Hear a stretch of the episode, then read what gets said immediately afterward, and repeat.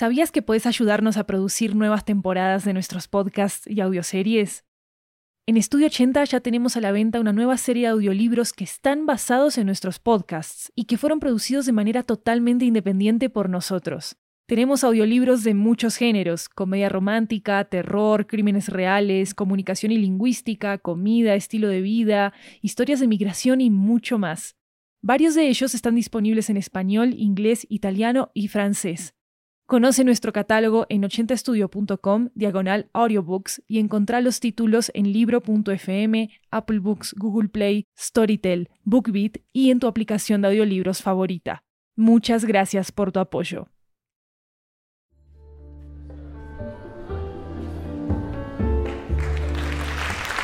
Hola, hola, hola, esto es 80 Cuentos, una antología de cuentos latinoamericanos en audio que recorre toda la región. Yo soy Maru Lombardo, la anfitriona de este programa, y esta es una historia que nos llega desde Bucaramanga, Colombia. Es la historia de una expedición que lleva a un arqueólogo a ir demasiado lejos. Acá va El arqueólogo, escrito por Carlos Augusto García.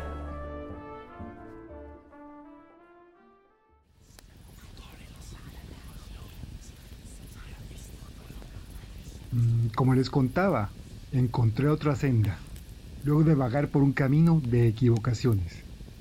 Esa experiencia consignada en la bitácora del viaje y la irrepetible aventura que les narro ahora.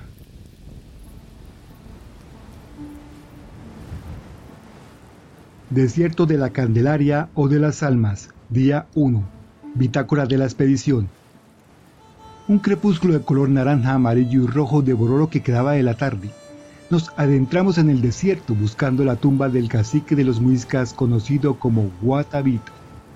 Y esa noche fue fría, mucho más fría que las anteriores. Macario, mi compañero de expedición, ha encendido la hoguera en el campamento base, sin más compañía que un cielo estrellado, distante.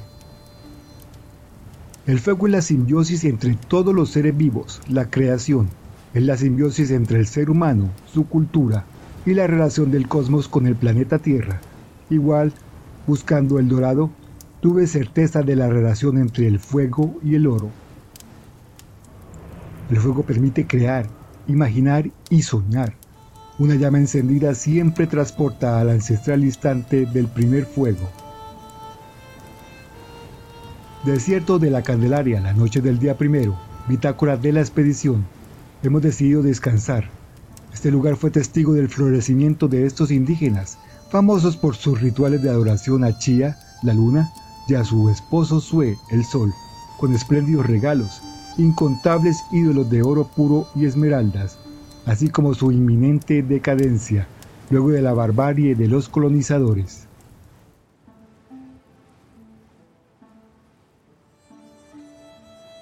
Las condiciones del clima en este desierto son tan cambiantes como extremas. En ocasiones una canícula casi infernal nos devora, en otras un frío apenas soportable como cruel compañía.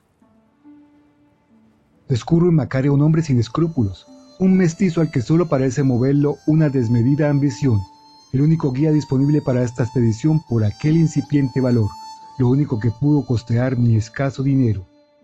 Está imado y montarraz, impredecible, sobre todo eso, muy impredecible. A veces temo quedarme dormido pues no confío plenamente en él.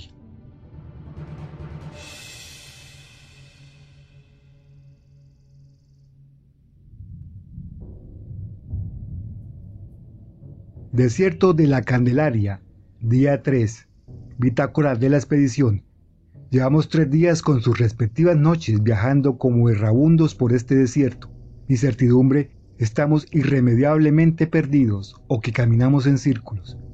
Es como viajar en una realidad alterna que desconozco y temo, solo con la compañía de unos buitres amenazantes y la de nuestros pensamientos.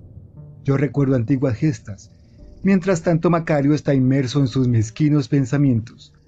Noches tortuosas, con frío, depredadores al acecho, falta de agua y alucinaciones de Macario. Sospecho que él ha contraído la malaria tiene fiebre alta, visiones espectrales y con poca agua en nuestras cantimploras. Piedra de los jeroglíficos, día cuarto. Bitácora de la expedición. Macario cae desmayado frente a la entrada de la cueva, justo bajo la lacónica losa con el primitivo e indescifrable jeroglífico. Es el conticinio, ese momento de la noche en la que todo es oscuridad y silencio.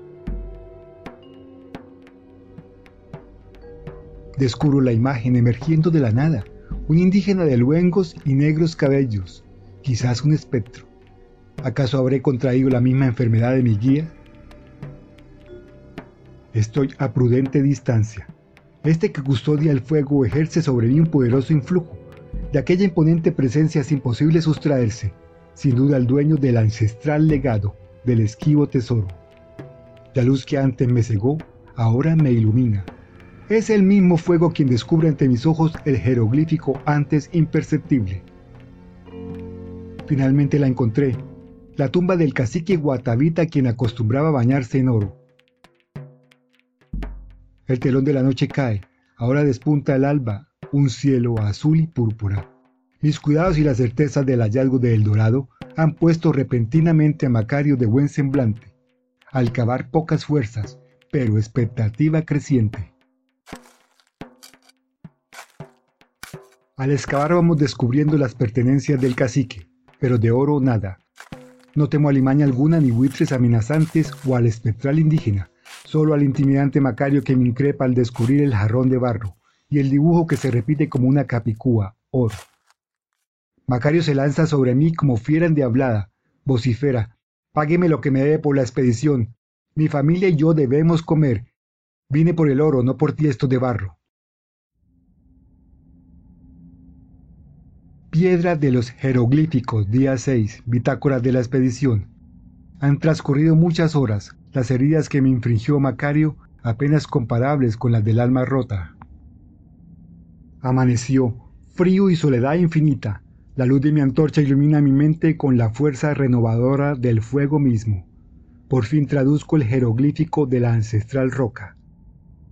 Desafortunado aquel que entierra sus sueños cegado por el fulgor del oro.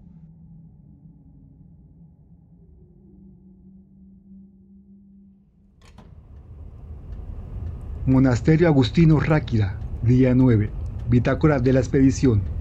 Tengo la calma, la serenidad, el calor del fuego que me acompaña, que me abraza en la quietud de este santo recinto. El fuego, elemento utilizado para espiar nuestras culpas, devorante con su ímpetu, testigo del comienzo del nuevo ciclo.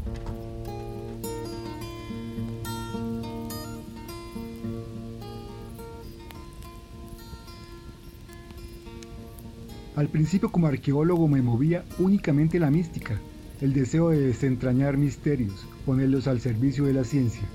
Pero esa mística se fue evaporando junto con la herencia en alocadas expediciones. Hoy he vuelto a ser el modesto pero feliz curador del Museo Precolombino.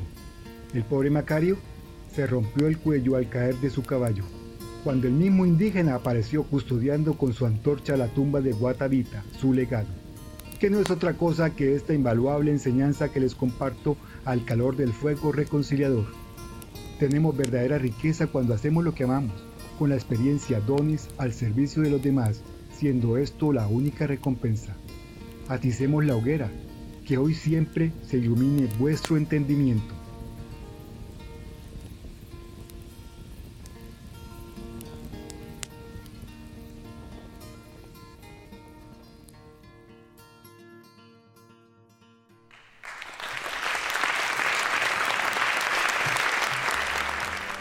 Si les gustó este episodio, déjenos una reseña en Spotify y en Apple Podcast para que podamos llegar a muchas más personas. Y síganos en redes sociales arroba 80 podcasts en Twitter e Instagram. Y en TikTok como Estudio 80. Recuerden que hay una versión en inglés de esta historia en este mismo podcast que se llama The Archaeologist. Este episodio fue escrito e interpretado por Carlos Augusto García de Bucaramanga. El diseño sonoro fue hecho por mí, Maru Lombardo, y la música es de Damiano Baldoni y Dr. Turtle. Pueden escuchar transcripciones de nuestros episodios en 80estudio.com slash 80-cuentos. Yo soy Maru Lombardo y esto es 80 Cuentos. Nos escuchamos pronto.